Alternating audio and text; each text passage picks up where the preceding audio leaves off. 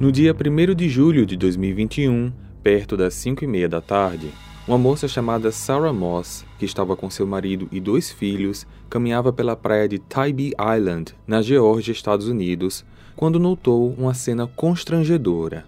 Não muito longe de onde eles passavam, estava uma mulher sentada na areia, numa parte rasa da água, se contorcendo e gemendo. Segundo Sarah, ela não estava fazendo uma exibição mas também não estava sendo discreta. Logo após o fato, ela ligou para a polícia. Os policiais chegaram no local e, ao conversarem com Sara, ela mostrou um vídeo que fez do incidente e disse que o ato durou cerca de cinco minutos, quando, na ocasião, a mulher percebeu que alguém estava chegando próximo, parou o que estava fazendo, arrumou suas coisas e foi para um dos restaurantes da praia. Essa mulher era Christina Reviews Glick, de 34 anos. Minutos depois, os policiais encontraram Christina, que estava com mais dois amigos. Eles a abordaram de maneira pacífica e pediram para conversar com ela em particular. Você pode me dizer o que houve? É, algumas pessoas ligaram para a polícia e fizeram uma denúncia. O quê? Sobre algo que a senhora fez na praia. Como? A senhora estava fazendo algo inapropriado por aqui? Como assim? É, o que a senhora estava fazendo antes de vir para cá? Uh, antes? Sim, sim, antes da gente chegar. Não tinha ninguém perto. Eu estava aqui com as minhas coisas perto de mim. Ok, mas onde na praia? Logo ali na frente, na água. Na água? É. Mas o que eu fiz, afinal? Nós recebemos uma denúncia de que a senhora estava se masturbando na praia. Ah. Mas quem. Quem viu isso? Várias pessoas. Não, eles não viram, não é verdade. Não, não tinha ninguém perto de mim. Foi alguma ligação? É, isso é coisa dos meus amigos, né? Tentando. Não são seus amigos pregando uma peça. Ok, eu vou mostrar o que eu estava fazendo. A senhora tem alguma coisa na mochila? Não. Então eu posso abrir e olhar que não tem problema? Claro! Eu só não entendo o que está acontecendo. Nós estamos aqui porque pessoas ligaram e ficaram incomodadas Isso... com o que viram. Isso é realmente ofensivo para mim. Eu entendo, mas precisamos verificar. Isso aqui é, é o meu vibrador. Eu coloquei. Tava aqui na praia, sentada e, e. Ok, ok. O que vai acontecer comigo? Então a senhora confirma que usou um vibrador na praia? Olha, eu, eu tava sentada na areia, com água, assim, coloquei minhas coisas em cima e eu tive um orgasmo. Me desculpa, eu tava estressada. Tá legal, só põe as mãos para trás, por favor. Me desculpa, de verdade, eu não fiz por mal, não tinha ninguém aqui junto. Se ninguém tivesse visto, ninguém teria ligado, a senhora concorda? não, por favor, não façam isso. Uma família viu. Eles tinham crianças e foi por isso não, que eles ligaram. Não tinha ninguém aqui perto. Christina foi presa, mas liberada logo depois do pagamento de fiança. Contudo, o vídeo da abordagem foi divulgado naquela mesma semana e chegou a mais de 2 milhões de visualizações em apenas três dias.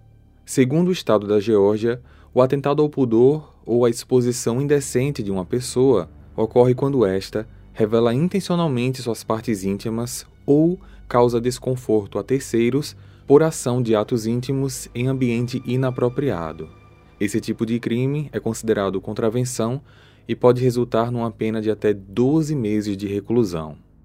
Talvez vocês possam estar se perguntando agora por que esse incidente está sendo abordado aqui no canal.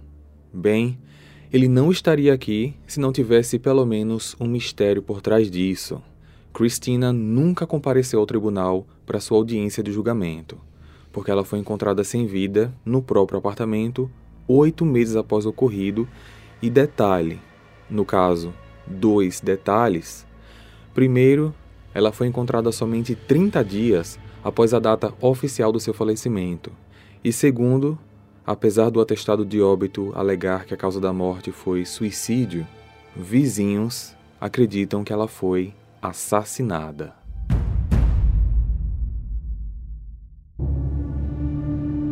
Christina Ashley Revels Glick nasceu no dia 4 de outubro de 86, tinha 35 anos, era uma mãe divorciada com dois filhos, um de 19, que ela teve com um namorado na época da adolescência, e outro de 15 anos, de um casamento que acabou seis meses após o nascimento do bebê, em 2008, mas o divórcio só foi finalizado oficialmente em 2015.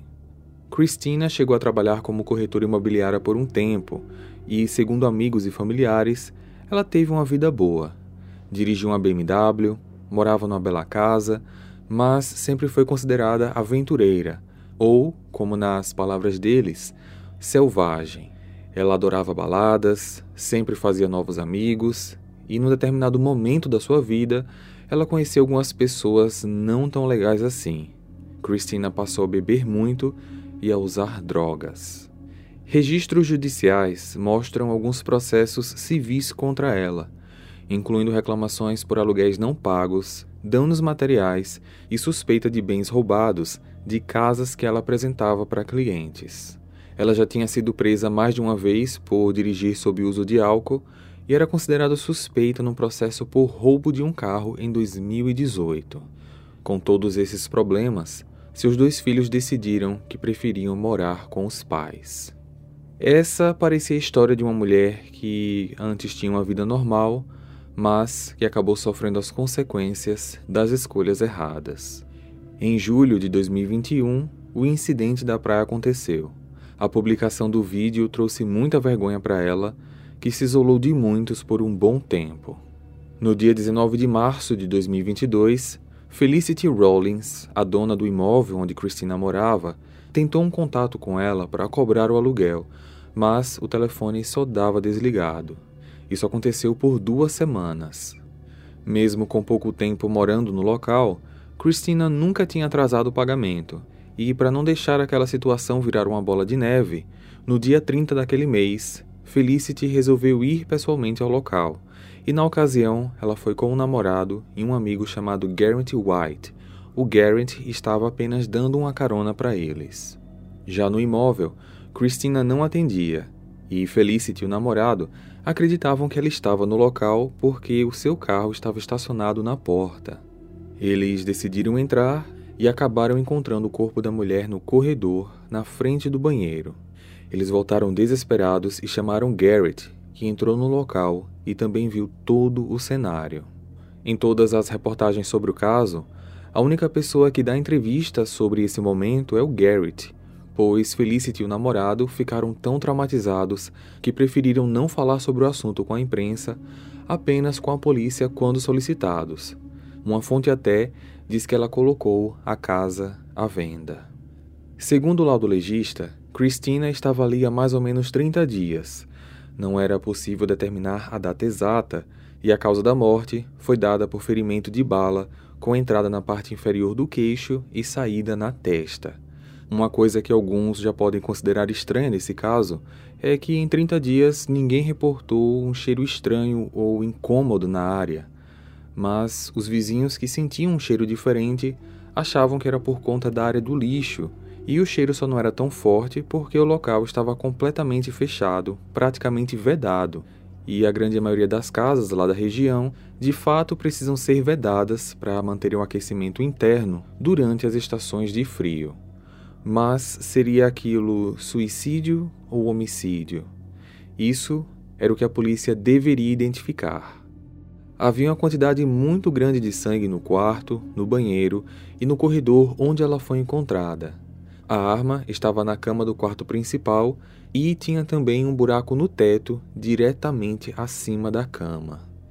De acordo com o comandante da polícia, William Oberlander, não havia nada que indicasse que ela tinha sido vítima de um crime. Eles não encontraram qualquer identificação de que houvesse mais alguém presente no apartamento, não havia sinal de entrada forçada.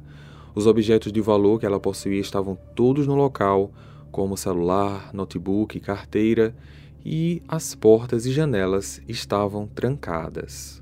Só que o vizinho do andar de baixo, Jonathan Johnson, com quem a polícia nunca conversou, disse ao jornal Daily Mail que ele e a esposa ouviram uma comoção no apartamento da Christina um mês antes dela ter sido encontrada. Ele relata que sempre existia um grande movimento de homens entrando e saindo do local, deixa claro que não queria julgar a vítima com essa informação, mas se existia a possibilidade de uma terceira pessoa ter feito aquilo, os suspeitos poderiam ser muitos. Ele acreditava também que Christina tinha um namorado ou cliente fixo, pois ele chegou a ver o mesmo carro estacionado na porta mais de cinco vezes nas semanas anteriores, e foi esse mesmo carro que estava lá mais ou menos um mês antes dela ter sido encontrada. Ele lembra de ter ouvido brigas naquela noite, uma discussão acalorada, não dava para ouvir direito o conteúdo porque era tudo meio abafado, pois, como falei, as casas lá da região são bem vedadas. Ele também disse que não ouviu nenhum barulho de tiro. Talvez isso pode ter acontecido de madrugada, quando eles já estavam dormindo. E o mais estranho é que aquele carro, que na maioria das vezes pernoitava e que estava estacionado lá naquela noite, não estava lá na manhã seguinte e também nunca mais foi visto. Esse suspeito tanto poderia ter feito aquilo, como também poderia não ter feito nada. Talvez ele tenha apenas ido embora depois da briga e a Christina acabou fazendo aquilo sozinha. Mas quem era esse homem? Por que a polícia não foi atrás para tentar investigar melhor essa informação? O comandante William enfatiza que a versão da polícia é a mais correta para os fatos. Ele acredita que se alguém estivesse lá para fazer o mal, essa pessoa teria ao menos atirado nela uma segunda vez para se certificar de que o trabalho foi feito. E ele também não acredita que alguém tenha saído do local e trancado o imóvel com a chave dentro. O que eles não sabem é se ela fez aquilo de propósito ou se foi acidental. Para o comandante William, essa é a única pergunta sem resposta. Sabem como tudo isso poderia ter um melhor esclarecimento? Se os policiais tirassem a impressão digital da arma, coisa que não foi feita, se eles procurassem saber se existia mais de uma cópia da chave, coisa que eles não perguntaram à proprietária, se fossem atrás desse suposto cliente namorado, informação que eles ignoraram, ou se pelo menos eles procurassem a resposta para a única pergunta que eles mesmos têm dúvida: foi intencional ou acidental? A polícia sempre esteve confiante de que não havia mais ninguém presente no imóvel. Foram apoiados pela própria família da vítima, que aceitou a versão deles de suicídio, e assim acabaram decidindo encerrar o caso.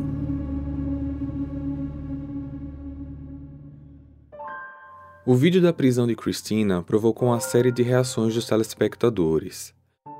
Alguns criticaram a polícia em prosseguir com a prisão por questões que consideravam menos urgentes, enquanto outros condenaram as pessoas que ligaram para o 911 relatando o incidente. Foi mencionado também por alguns membros da família que Christina estava lutando com a depressão e outros problemas pessoais e que as consequências do incidente da praia provavelmente interferiram nessa luta. De fato, o que ela fez na praia foi errado. Alguns podem considerar que não, que estava tudo bem, mas perante a lei foi errado. E julgamentos em massa, difamando a imagem da Cristina, podem ter contribuído para esse fim. As circunstâncias que rodearam a prisão e subsequente falecimento servem como um lembrete das complexidades que indivíduos podem enfrentar por trás das câmeras, alertando como a opinião pública pode afetar profundamente o bem-estar de alguém. Christina foi cremada após um pequeno funeral em sua cidade natal. Na ocasião, poucas pessoas apareceram, mas nem seu ex-namorado e nem seus dois filhos estavam presentes. E para a polícia, essa ausência de entes tão próximos era mais uma confirmação para a versão deles. A de que Christina passou por dificuldades no decorrer de sua vida, acumulou tristeza e fez escolhas que acabaram trazendo muita solidão. O que você acha que aconteceu com Christina Glick? Deixe sua opinião aqui nos comentários e nos vemos então no próximo caso. Até lá!